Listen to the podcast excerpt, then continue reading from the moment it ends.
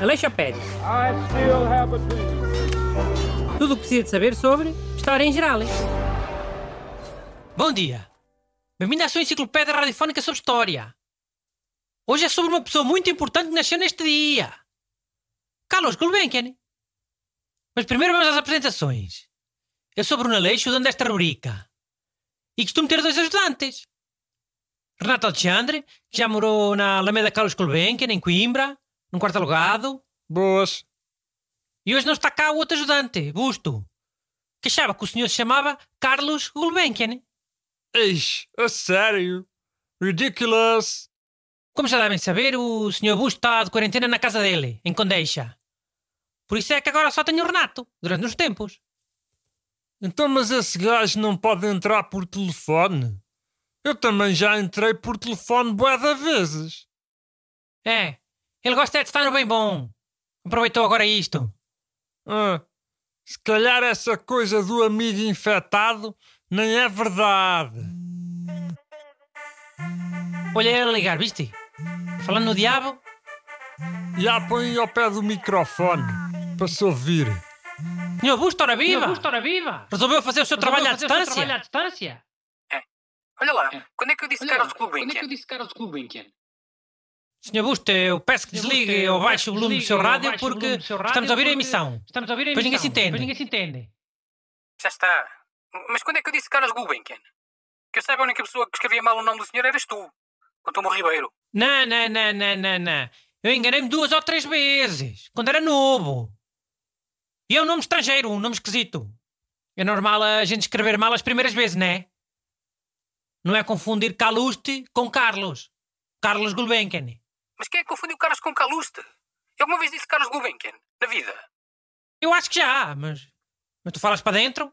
Se calhar disseste Caluste e eu percebi Carlos. Já, bué de vezes não se percebe bem o que ele diz. É, tem que começar a falar devagarinho, se calhar. Vá, vá, vá, vá, vá. Deixa a gente trabalhar, vá, vá. As melhoras. Eu não estou doente. Estou só de quarentena. Então, mas tu dizias mal o nome do Gulbenkian? Como é que dizias? Não era mal, é? O nome é difícil para quem ouça a primeira vez. Mas como é que dizias? Arre. Galos de Gulbenkian. Pronto. Trocava as iniciais. eh. Estás contente? Não é tão grave como Carlos, já. Diz uma coisa do Gulbenkian, mas é.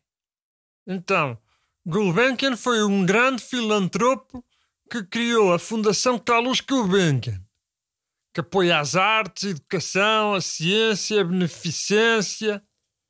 Ele era arménio, mas nasceu na atual Turquia. Sabes que há boé da gente na Turquia que é de outra etnia, não é? Tipo, curdos, arménios. E o dinheiro dele vinha de onde? Olha que vem do petróleo. E tu és contra o petróleo.